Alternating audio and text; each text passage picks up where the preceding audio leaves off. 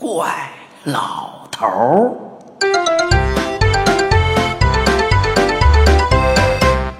技术高超的老师傅，我想安慰老头两句，他却点头咂嘴，十分满意的说：“这个司机真不赖，车开的又快又稳。我看咱们也别挑挑拣拣了，就坐这辆算了。”我往前看，那辆黑轿车风驰电掣，早没影儿了。我忍不住笑着说：“瞧您刚才那一跳！”轻功准不错，咱们俩施展飞腾之法追上去。怪老头说：“你看武侠小说看多了吧？什么法也用不着，他们在前头等着咱们呢。是这么回事儿，首长有革命的传统，从来就关心群众的生活。车开走之后，他说：‘大李，你这就不对了，中间这座儿整个地儿空着。’”捎上他们又怎么了？你把车停在路边，等等他们。你乐什么？不信啊？咱们往前走。这车要是没在前头等着咱们，我给你买一百支雪糕。我半信半疑，只好跟上他走。老头大概是怕人家等得发急，拼命的赶。我听见他呼呼的喘气声，见他不停的用袖子擦脑门子，还伸长了脖子往前头看。也就不好意思再说什么，加快脚步跟紧他。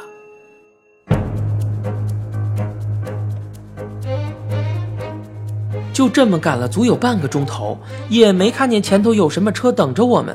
我忽然发觉上当了，叫了起来：“您蒙我呢！哎呀，学曹操，愣说前头有酸梅树，好哄我走一百八十里地呀！”老头乐了：“望梅止渴呀。”没那事儿，你瞧那是什么？正是公路拐弯的地方。我们一拐过去，就看见那辆漂亮的黑轿车停在大杨树下。不过那样子不像等我们，倒像是出了什么事儿。胖老头正背着一双手绕着汽车兜圈子，嘴里说：“怎么搞的嘛？怎么搞的嘛？”大个子司机手忙脚乱，一会儿钻到汽车底下，一会儿又拉开引擎盖子。他满脸满手油污，跟个小鬼儿似的。我见那胖孩子在路边草地里捉蚂蚱，跑过去说：“抓几个啦？用这个玩意儿钓草鱼可好使呢。”那胖孩子瞧了我一眼，说道：“还想坐蹭油车呀？哼！”我听着不对劲儿，不再搭理他，转身回去。怪老头正在那儿跟司机讨价还价呢。这么着吧，您呀把我们捎上，我负责给您修车。别看我模样不济，不是对着您吹牛，修了五十二年车了。看来司机真是没辙了。他扭头看他的手掌，胖老头冲他一点头，他立刻回答：“那好吧，可是要快啊，嘿。”今儿真邪了！崭新的西德高级轿车忽然就熄了火，怎么也发动不着了。电路也查遍了，油路也查遍了，什么毛病都没有啊！哎呀！怪老头挽挽袖子说：“行了行了，想快点你就别说，你转身过去。”司机苦笑着说：“哦，老师傅还怕我学去啊？”怪老头说。想看也成，交五百块实习费，没带那么多钱呢，就转过身去。又对胖老头说：“您是不是也想偷学一手啊？”司机乖乖地转过身去抽烟。胖老头大概受不了这气，背着手，迈着四方步朝远处走去。怪老头吩咐我说道：“你负责收费，瞧着这位司机叔叔。”他一回头就收他五百块，把改锥递给我，还有那钳子，我都递到他的手上了。他往脚底下一扔，从兜里掏出个大烟斗，装上一袋，划根火柴点着。老头悠闲地抽着烟，时而用脚尖踢踢那几件工具，钳子碰扳子，扳子碰撞改锥，叮当直响。一袋烟抽完，怪老头把大烟斗在鞋子底下猛磕了几下，然后砰的一声把引擎盖子放下，宣布说：“修好了。”这玩笑开得过分了些，他忘了那位大个子司机刚才就惦记着揍他。司机转过身来，怀疑地瞥了老头一眼，坐到驾驶盘前。他刚坐进去，汽车就轰的一声发动起来了。怪老头悄悄地喊我：“喂，欣欣，愣着干什么呢？拿东西上车呀！”司机看见老头抱来那捆长杆子，眼睛忽然亮了，他开心地大笑。还有这宝贝呢，这回成了。要么您再找一辆抛锚的大卡车帮他修好，要么您呀就把这玩意儿锯成一节一节的，带锯了没有啊？胖老头和那胖孩子也跑了回来，站在一旁乐。怪老头叹口气说：“哎，我怎么把杆子的事忘了呢？”又一咬牙，一跺脚，说道：“豁出去了！”话没说完，他已经抽出一根长杆子，往膝盖上一撞，撅成两截儿。又一声，咔嚓，变成四截儿。转眼功夫，嘁哧咔嚓的一捆长杆子都撅短了。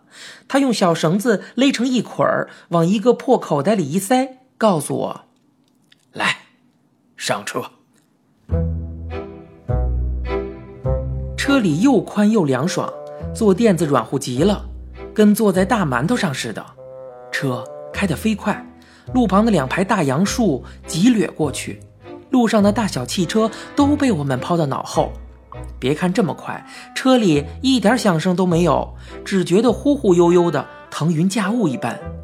怪老头咬着我的耳朵说：“他们准是去鲤鱼湾的，那地方。”不让咱们掉，等会儿他们撵咱们下车，你可千万别下去啊！我小声问道：“鲤鱼湾是哪儿啊？”怪老头说：“是燕窝水库的一个湾子，大鲤鱼特别多呢。我呀，原先老在那儿钓，后来那湾子用铁丝网拦住了，就留一个进出口。”普通小汽车都不许进去，只有坐气死你和唐僧帽的到里边喂给他们招鱼，天天往里头撒豆饼，弄得整个水库的鱼啊都钻到鲤鱼湾里去了。那地方棒极了。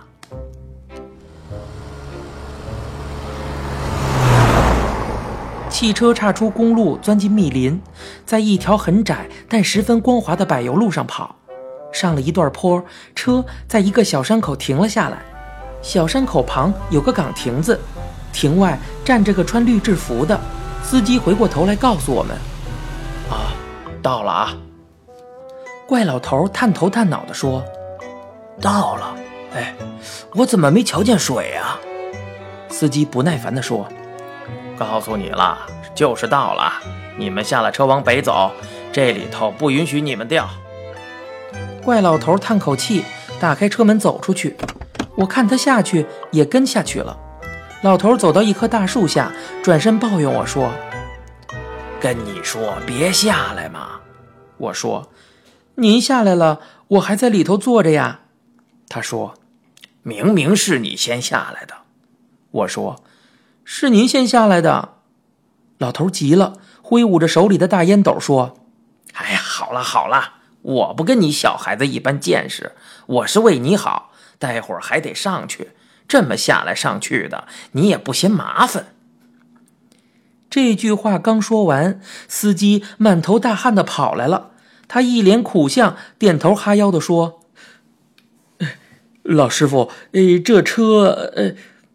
怪老头冲他一乐：“ 又让我们坐了。”又扭头告诉我。谢谢这个叔叔，咱们上车吧。原来他的车又熄火了，后边接着来了个钓鱼的，气死你，堵在那儿过不去。我坐进车里去，怪老头也跟着钻进来，砰的一声关上车门，舒舒服服的往后一靠。司机拉开车门，陪着笑脸说：“我我是说，请老师傅先帮忙看看。怪老头一摆头说道：“看完了，走吧。”司机还想说什么，怪老头说：“你发动一下试试嘛。”司机无可奈何，坐到驾驶盘前，车一下子就发动起来了。他忍不住大叫：“哎呀，今天真是活见鬼了啊！”怪老头说：“其实啊，没什么。你那电瓶电压不够，我们这孩子有特异功能，身上带强电。怎么，你没看电视吗？他上了好几回电视了，晚报上也登了呀。”这才是没边的事儿呢。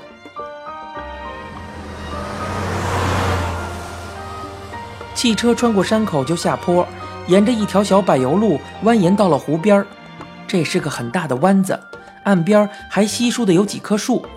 司机帮胖老头和那孩子抱着一大堆东西到一棵大树下，怪老头领着我又走出了十几米，到了另一棵树下。司机一放下东西，就迈着八字步踱过来，笑嘻嘻地对怪老头说：“嘿 哟，就您孙子那一副杆子呀！得，这回呀，您脱光了下去摸鱼吧。”怪老头挺随和：“啊啊，好主意！天儿也热，捎带着洗个澡，凉快凉快。”他不脱衣服。